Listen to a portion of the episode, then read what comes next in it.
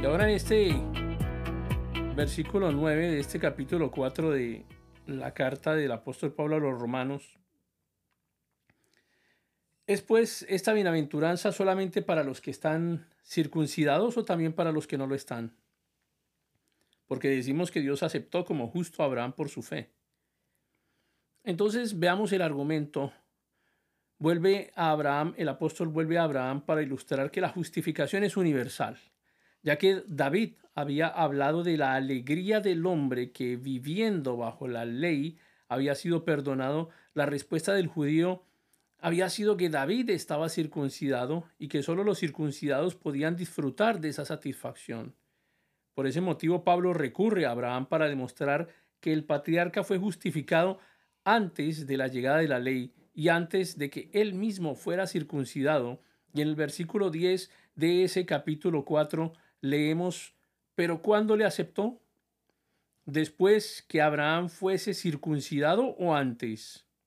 No después, sino antes de ser circuncidado, afirma el apóstol.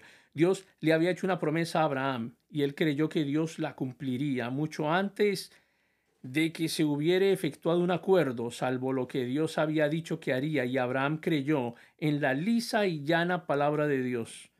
Veamos ahora aquí en estos versículos desde el 11 hasta el 13 de este capítulo 4 de la epístola de Romanos, y recibió la circuncisión como señal, como sello de que Dios le había aceptado como justo por la fe que tuvo cuando aún no había sido circuncidado, para que fuera padre de todos los creyentes no circuncidados, a fin de que también a ellos la fe les sea contada por justicia, y Padre de la circuncisión, para los que no solamente son de la circuncisión, sino que también siguen las pisadas de la fe que tuvo nuestro Padre Abraham antes de ser circuncidado. La promesa de que sería heredero del mundo fue dada a Abraham o a su descendencia, no ligada al cumplimiento de la ley, sino a la justicia que se basa en la fe en Dios.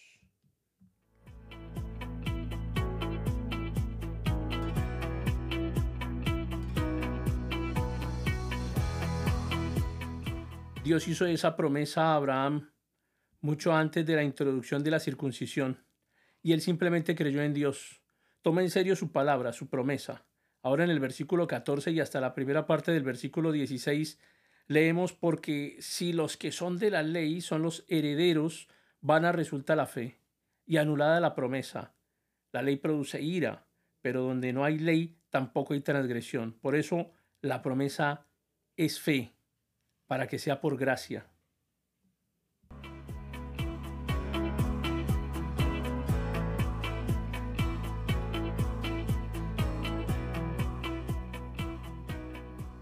Como usted puede ver, Dios salvó a Abraham únicamente por gracia. Siguiendo más adelante en ese mismo capítulo 4 de la epístola a los romanos, podemos observar algo más. Abraham fue justificado realmente por la fe en la resurrección. En el versículo 19 dice, y su fe no se debilitó al considerar su cuerpo, que estaba ya como muerto, siendo de casi 100 años, o la esterilidad de la matriz de Sara. No hay ningún mérito en la fe misma. Es que no había nada alrededor de Abraham en lo cual él pudiera confiar. Nada que pudiera sentir, nada que pudiera ver, absolutamente nada. Todo lo que hizo fue confiar en Dios. Y eso fue lo importante. Entonces, Después dice, tampoco dudó por incredulidad de la promesa de Dios, sino que se fortaleció por la fe, dando gloria a Dios.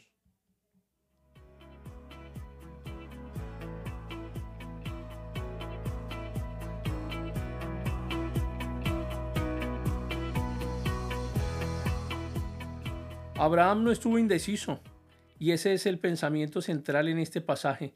Él extendió su mirada más allá de las circunstancias, fijándola en la promesa. Creyó en la promesa, a pesar de que las circunstancias estaban en contra. Por el contrario, depositó su confianza en la promesa basándose en quien la había dado, adorando de esa manera a Dios.